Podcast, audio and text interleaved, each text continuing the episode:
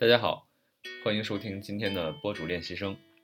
今天和大家分享一下 Facebook 是如何在合作中提升效率，以及对我们来说有什么值得借鉴的地方。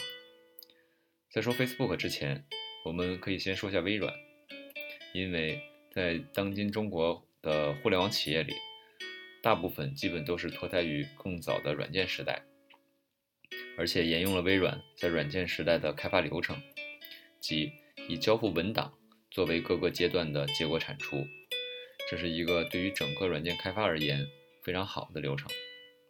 但到了互联网时代，这样的流程有什么问题呢？第一点，所有原始设计的功能点的周期不再是以月为级别，而是以周为级别。甚至可能是以天为级别。第二点，职能化的区隔，团队构成都是以职能切分，PM、设计师、工程师、测试工程师等等。在复杂的互联网场景中，我们就会出现需求排期会分别细化到设计团队、客户端团队、服务端团队等，team 越来越大，但时间却越来越少。流程能带来安全和质量。但是流程不能带来效率。我们再来看看互联网时代下产生了哪些变化。第一点，迭代速度比不出问题更重要。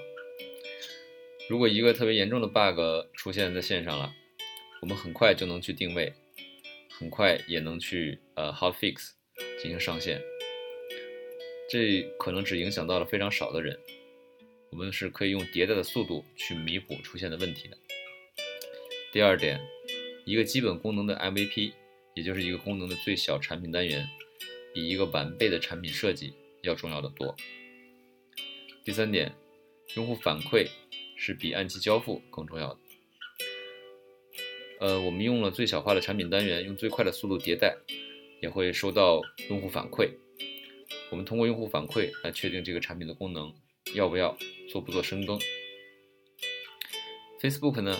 一个最小的 team 单元叫做三人组，分别是设计师、产品经理和工程师，三个人完成基本功能。这三个人之间不是流水线上各自独立的环节，而是相互讨论、相互交织。产品经理他也不再只是 product manager，而是 problem manager，让大家能够看到问题的全貌，一起来探索解决的方案。三人组这样的团队与那个按职能来划分的团队相比，有什么区别呢？第一点，对问题负责，所有人不再只是负责流水线上的一环，而是负责最终结果。第二点，因为存在大量的面对面的交流，而不是文档交流，它的结果对于主观能动性的激发是最大的。